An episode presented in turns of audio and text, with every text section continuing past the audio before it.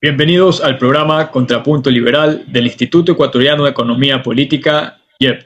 Somos un centro privado, independiente, sin fines de lucro, dedicado a la promoción de las ideas liberales clásicas, libertad individual, mercados libres, gobierno limitado, propiedad privada y Estado de Derecho, a través del análisis, investigación y difusión de políticas y soluciones para un Ecuador de personas libres y responsables. Estamos en nuestro segmento Ideas de Libertad, espacio donde presentamos y debatimos principios y temáticas del liberalismo clásico. Se encuentra junto a mí como parte del panel Carlos Cobo, director del IEP. Carlos, bienvenido.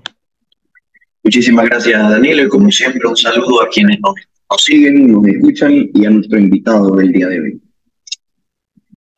Gracias, Carlos. El invitado de este programa es Eneas Biglione, él es presidente del Thomas Jefferson Institute for the Americas y en este programa estaremos hablando sobre la moneda y la política monetaria desde una perspectiva liberal. Eneas, bienvenido a este espacio. Bueno, muy buenos días Danilo, muy buenos días Carlos. La verdad que un gran gusto estar con ustedes en Contrapunto Liberal. Claro que sí. Gracias por acompañarnos. Eneas, uno de los asuntos que genera controversia entre liberales es la cuestión monetaria, por mencionar un caso, dos de las principales figuras del liberalismo, Friedrich Hayek y Milton Friedman, tenían discrepancias sobre este tema. Por eso quisiera empezar preguntando, ¿cuáles serían aquellos elementos en los que coincidirían los liberales respecto al manejo de la moneda y la política monetaria? Bueno, lo más importante creo yo en las escuelas de pensamiento liberal, eh, como bien vos nombrabas, la escuela austríaca y la escuela de Chicago, digamos, es entender que el dinero es una, es, una mercancía, como cualquier otra, o sea, no es un bien especial, eh, que básicamente lo que hace es eh, facilitar el intercambio entre dos personas, una empresa y una persona, etcétera, digamos, este, teniendo en cuenta que antes de la creación de la moneda, este, que básicamente no tiene un creador oficial, eso es muy importante, no hay un gobierno que se pueda Em, atribuir la creación del dinero, em, básicamente, digamos, se, trataba de trueque, ¿no? Entonces, la complicación tenía que ver con que el, trueque, digamos, había que encontrar una persona que estuviera dispuesta a entregarnos, digamos, lo que nosotros estábamos buscando a cambio de los productos que nosotros teníamos, ¿verdad? Em, entonces, a, la hora de analizar, digamos, la, evolución de, la moneda, digamos, en la historia de la humanidad, uno ve que se van tomando distintos elementos, ¿no?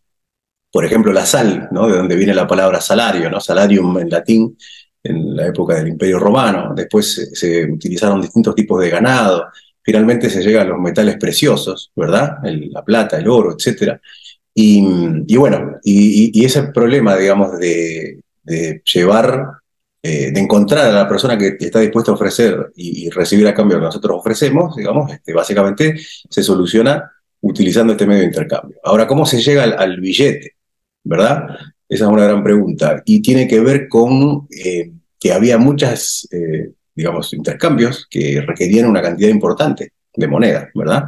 Entonces, como era imposible de llevar esa, esa cantidad de metal precioso, etcétera, que se fue utilizando, básicamente eso se ponen en lo que llaman casas de depósito. Y esas casas de depósito te dan a cambio un certificado de depósito, que básicamente es un papel, ¿no? un poco el antecedente de, de, la, moneda fiat que tenemos hoy en la amplia mayoría de los países del mundo, ¿verdad?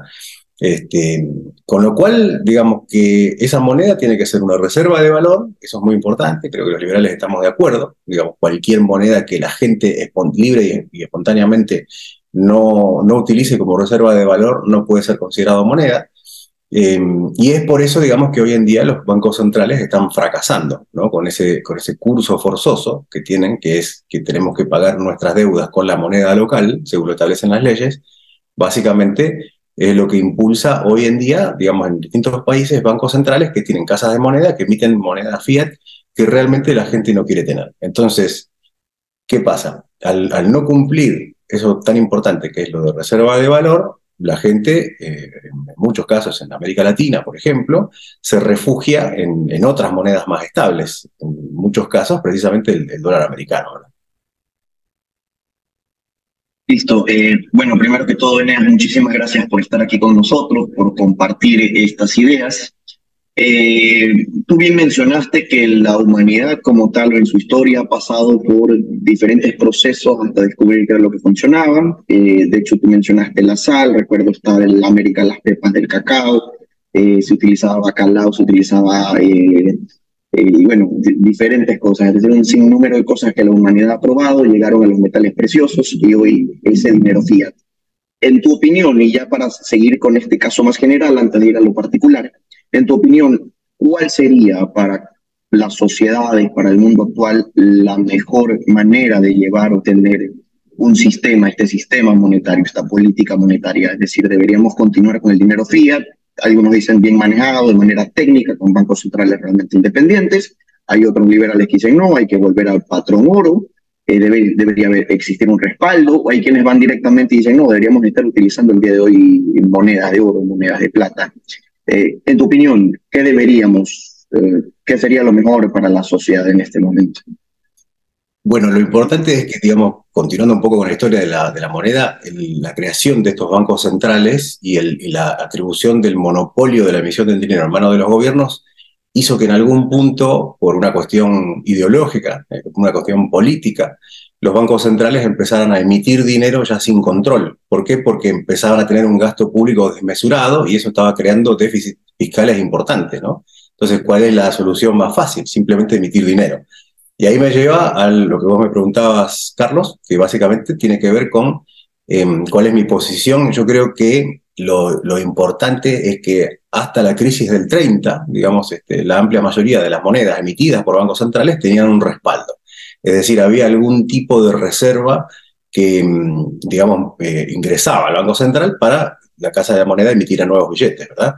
Eh, específicamente los Estados Unidos eh, abandona el patrón oro, que era, digamos, la clave, ¿no? esa capacidad que tenía el ciudadano americano de llevar su dinero a la Reserva Federal y obtener a cambio, digamos, este, digamos la cantidad de oro que representaba. Eso desaparece con la crisis del 30 y bueno, y ahí es donde em, ese uso y abuso de la herramienta inflacionaria, que es la, emisión para pagar gasto público deficitario, digamos, este, lamentablemente se acelera, se acelera muchísimo, ¿verdad? Eh, entonces, bueno, eso, eso es lo más importante, digamos, que si hay interés en aumentar la base monetaria, tiene que ingresar algún tipo de reserva. El patrón oro creo que es el, mejor de los casos, ¿verdad? Genial. Y, bueno, este, a partir de esto que nos has comentado, eh, quisiera ya también entrar eh, un poco a, lo que vivimos en la actualidad y sobre todo en, en los países de nuestra región. Tenemos países que tienen graves problemas monetarios como Venezuela y Argentina y otros que, eh, bueno, de alguna manera ya han solucionado o han disminuido de manera significativa este problema, como Ecuador y Panamá, que son casos de países dolarizados, pero también hay otros que han generado cierta disciplina en el ámbito monetario, por ejemplo, Chile o Perú. Entonces, considerando todos estos casos, eh, ¿cuál sería esa recomendación para estos países que todavía enfrentan este problema? ¿Crees que eh, la dolarización es la opción ideal o crees que también se puede optar por eh, una política monetaria independiente pero responsable? Bueno, yo creo que en, la amplia mayoría de los países latinoamericanos se puede decir que las políticas monetarias han fracasado, han sido completamente irresponsables, porque el rol fundamental de un banco central es precisamente que, la moneda local preserve el, valor, ¿verdad? Para que la gente no se le evapore, digamos, el poder adquisitivo del, dinero que tiene en sus bolsillos, ¿no? Que es, digamos, algo totalmente pernicioso. Después quieren, conversamos por qué, digamos, ¿no? Ahora, a mí me parece, digamos, que cuando alguien no sabe hacer algo, digamos, este, normalmente lo compra hecho. ¿no? Eh, esa es la verdad. Y, el punto es que la dolarización es una alternativa viable y, en muchos casos necesaria, ¿no? Em, en Argentina, por ejemplo, ha habido muchos signos eh, monetarios y, realmente el, Banco Central desde su creación hasta el día de hoy se puede decir que ha fracasado de manera sistemática. Em, algún partido político, hoy estamos en, un año electoral, digamos, este, precisamente el, partido del expresidente Macri dice, podríamos tener una carta orgánica del Banco Central muy seria que exija que, el presidente del Banco Central sea responsable por preservar la moneda. la verdad que eso ya no tiene credibilidad, lamentablemente. O sea, nadie se compra eso de mejorar la carta orgánica del Banco Central. Entonces, se ha llegado a una situación en Argentina, digamos, en que eh, con una inflación del 8,5% mensual, digamos, básicamente la, pregunta es, ¿alguna vez vamos a poder tener una moneda nacional que preserve el valor o los argentinos van a tener que seguir libre y espontáneamente refugiándose en, otras monedas, más específicamente el dólar. Argentina está hoy entre uno de los eh, cinco países que más dólares tiene la población y es el primero de, América Latina. Eh, o sea, en porcentaje de, argentinos que, ahorran, se refugian en, el dólar americano.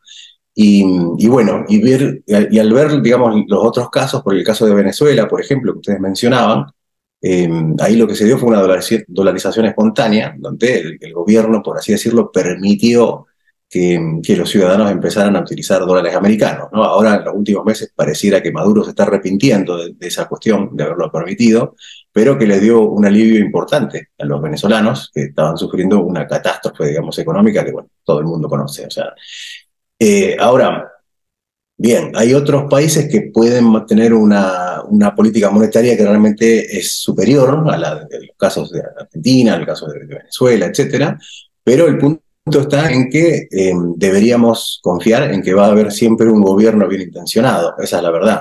Entonces la pregunta es si, si no están dadas las condiciones para tener un banco central que esté, digamos, de alguna manera atado a tener una política monetaria seria ¿no? Este, uno de los casos menos sonados quizás, porque un país centroamericano, es el caso de Guatemala, ¿no? Donde históricamente, digamos, este, han mantenido el valor del quetzal, que es la moneda guatemalteca, digamos, este, de, una manera muy estable. El Banco Central siempre ha hecho los deberes, siempre ha trabajado bien.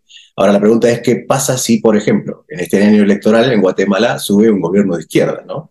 Em, Sabemos que, Guatemala ha tenido una tradición de, gobiernos que confían en la economía de mercado, que han trabajado muy bien la moneda, pero ¿qué pasaría si subiera un gobierno tipo socialismo del siglo XXI en Guatemala? Eh, digamos, ¿qué tan fuerte o qué tan blindada está esa política monetaria responsable hacia el futuro, ¿verdad? Entonces, bueno, ahí está el punto. La dolarización es una alternativa válida, en algunos casos necesaria, en los países que han fracasado sistemáticamente, más allá de toda consideración o duda acerca de la soberanía nacional, acerca de, las potenciales buenas intenciones de algún que otro candidato presidencial, creo yo que eh, hoy en día, digamos, la dolarización es un, caso, digamos, una alternativa totalmente necesaria, razonable, que ha funcionado muy bien. Ecuador precisamente es modelo de eso, ¿no? Eh, hoy justo, digamos, estaba, mirando una entrevista que le hicieron al expresidente Yamil Mahuat. Eh, fueron, lo entrevistaron Gabriel Conte y Santiago Montiveros, de Argentina. Fue interesantísimo, ¿no? Porque Mahuat vive en Boston. Y, lo que Mahuat decía es que 22 años después, digamos, él está fascinado con los resultados de la dolarización en Ecuador. Eh, y cuando el, Ecuador consideró dolarizar, no había un país al cual uno podía mirar para inspirarse, porque fue el primer país en dolarizar, ¿verdad? en América Latina. Entonces, el punto es que eh, básicamente lo que ellos hicieron fue apelar, digamos, al equipo del, ex ministro de Economía Caballo, que, que tenían la convertibilidad en Argentina, y, precisamente fíjense qué interesante, porque, digamos, podría decirse de alguna manera que Ecuador se inspiró en la convertibilidad para dolarizar, y hoy en día, que Argentina ya ha abandonado la convertibilidad hace varios años, Em, se puede decir que Argentina se está inspirando, digamos, en el caso ecuatoriano. O sea, con lo cual em, es muy importante tenerlo en cuenta a esto, ¿no? O sea, cuál sería esa, esa ventaja de dolarizar frente a otras alternativas similares como la, convertibilidad, que tiene que ver con anclar la moneda local con el dólar. Un poco retomando lo que contábamos antes, la anterior pregunta, la convertibilidad básicamente fue que el Banco Central Argentino, la Casa de la Moneda, podía emitir un nuevo peso argentino si entraba un dólar a las reservas del Banco Central. ¿verdad? Y eso, bueno, se abandonó. Entonces, creo yo que la, la, dolarización como ventaja es que precisamente es muy difícil dolarizar, eh, perdón, desdolarizar. ¿Y por qué? Porque es muy sencillo que los ciudadanos entiendan, digamos, qué, ventajas tiene tener una moneda que no pierde o, lo hace de manera súper normal, ¿no? No, no anormalmente como vemos las hiperinflaciones regionales, y, pero al mismo tiempo, o sea, y decirles, bueno, a partir de mañana, a tal tipo de cambio, por ejemplo, mil pesos, cada mil pesos que nos entreguen les damos un dólar, digamos, pero lo contrario es muy difícil. O sea, ¿quién libre y voluntariamente entregaría sus dólares para que le vuelvan a dar una moneda nacional? Y, algo que decía Watt, que es súper importante en esta entrevista, que se recomiendo realmente, es que hoy en día, 22 años después, el 90% de los ecuatorianos sigue contento, sigue, eh, digamos, este, manteniendo el dólar como moneda, en un momento donde, digamos, el, salario mínimo del Ecuador es de 425 dólares por mes, teniendo una inflación que es la mitad de la, de la que tienen en los Estados Unidos hoy en día. Con lo cual, digamos, desde el punto de vista de intenciones buenas versus resultados, los resultados de la dolarización son clarísimos. Listo. Tú mencionas entonces que, de hecho estoy de acuerdo contigo, o sea, la dolarización al menos en el Ecuador ha demostrado que lo que permite pues mantener esa estabilidad monetaria. A pesar de todos los problemas que tenemos en este país, los ecuatorianos no sufren de inflación, pueden ahorrar, pueden pensar en el largo plazo, y eso ha sido en realidad tal vez, por verlo de alguna manera, un privilegio para los ecuatorianos de los que no gozan otras partes eh, de Latinoamérica. Y tú mencionabas algo importante, si vamos a esperar que un gobierno con buenas intenciones llegue y se maneje de manera técnica con un Banco Central independiente, y con, tomando en cuenta el historial de pésima estabilidad, de poco Estado de Derecho que tienen nuestros países, es mejor dolarizar. Pero ahora mi pregunta sería, y esta es algo más político que se suele decir, tal vez por el desconocimiento de la gente en estos temas monetarios, pero por ejemplo se suele decir que los ecuatorianos primero no hemos arreglado nuestros problemas, hay falta de crecimiento económico, no se arregló, hay mucho desempleo, eh, se habla de que los ecuatorianos hemos perdido soberanía monetaria, se habla también de que nuestras exportaciones se encarecen porque ahora vendemos caro eh, ya al estar dolarizados. Entonces, ¿qué responderías a eso? Es decir, porque probablemente los argentinos hoy, digamos, se están preguntando lo mismo, se están diciendo lo mismo. Entonces, ¿qué se responde a ese tipo de temas para poder dolarizar o incentivar el, el dólar, tal vez como moneda oficial? Sí, desde el punto de vista, digamos, de, la soberanía, yo creo que realmente es, es, el último de los problemas, ¿no? O sea, lo que la gente quiere es precisamente, em, o sea, en una situación, yo tomo el caso de Argentina porque, digamos, es, el que está estudiando la dolarización ecuatoriana para adoptarla, ¿no? Em, hoy en día, digamos, tenemos un 50% y creciendo todos los días, digamos, de pobreza en Argentina.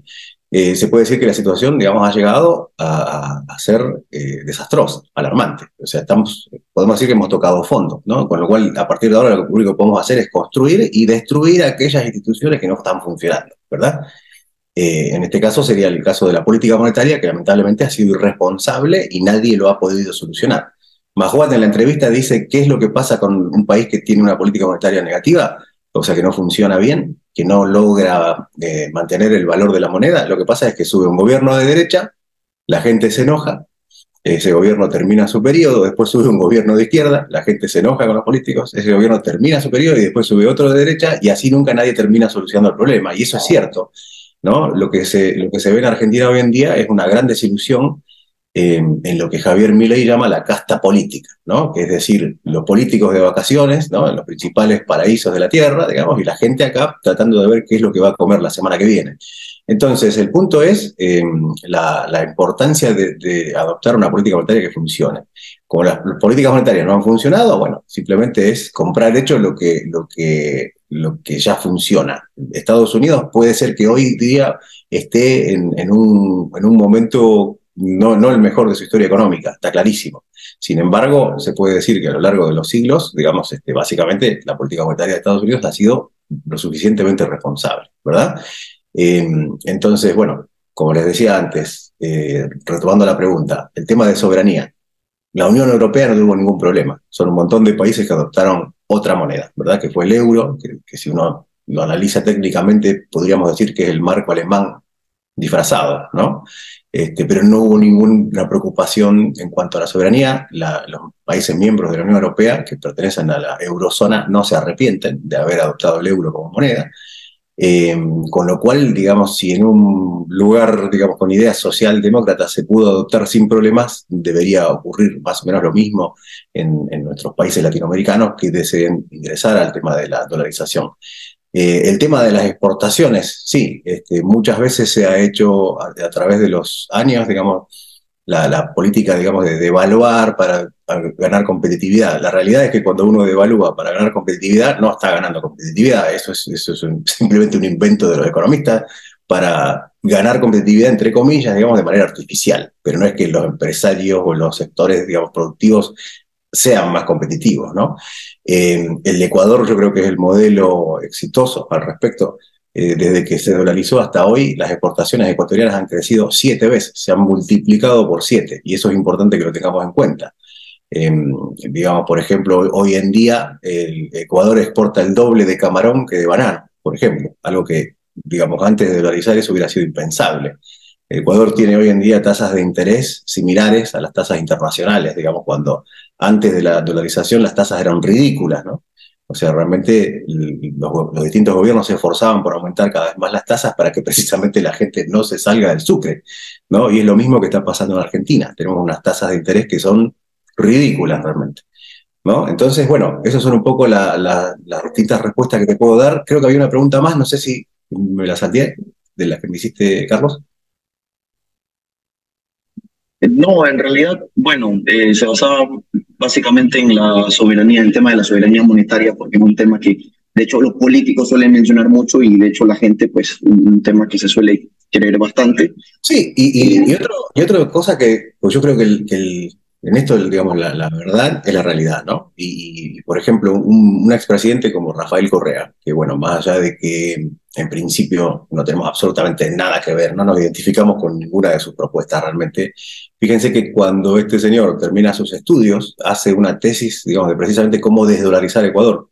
Y ni siquiera lo propuso, digamos, públicamente, porque durante toda su, década, la década perdida del Ecuador, eh, digamos, básicamente nunca bajaba el apoyo de los ecuatorianos del 80%. El 80%, en un momento donde tenía todo el poder, la suma del poder público básicamente tenía Correa, eh, nunca bajó del 80% del apoyo de la gente en cuanto a continuar dolarizados porque era una ventaja para, para, el país y eso es muy importante. Hoy en día se encuentran en el 90%, pero la realidad es que, mm, digamos, con, con toda la furia, por así decirlo, de este faraón que, que era Correa, digamos, este, tampoco se pudo desdolarizar porque no era popular. La gente quería seguir teniendo una moneda fuerte en el bolsillo y bueno, más allá de que, de que puedan estar haciendo falta algunas reformas, eh, y esa es otra discusión importante entre los economistas, ¿no? Si hay que reformar para dolarizar o si hay que dolarizar y después reformar, ¿no?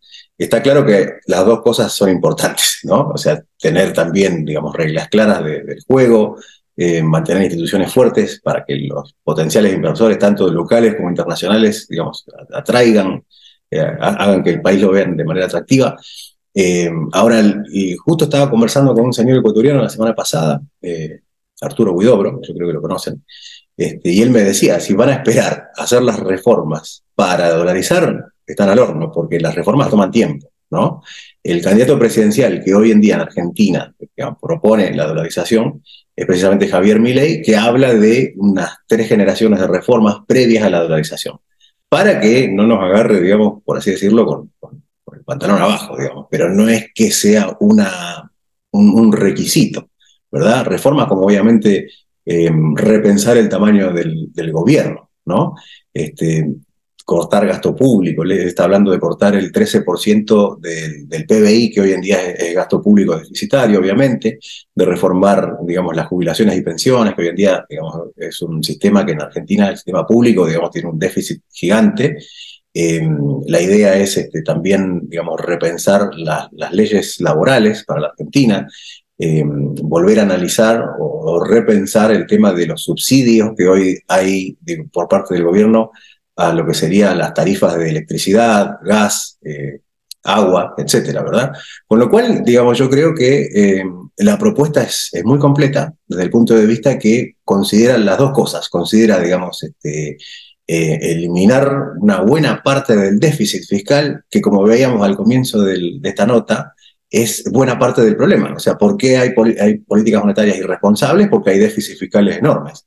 Y a los políticos les resulta mucho más fácil, en vez de imponer nuevos impuestos para recaudar, imprimir dinero sin respaldo, esa moneda fiat, dicen los austríacos, este, de la Escuela Austríaca de, Economía, eh, que básicamente lo que hace es eh, aplicar un, impuesto, digamos, que es imposible de evadir, además, ¿me entienden? Simplemente aguar, digamos, la base monetaria con papel pintado, ¿no? Como muchas veces hemos escuchado la, la expresión. Bien, perfecto. Eneas, te quiero agradecer en nombre del IEP por habernos acompañado en este espacio.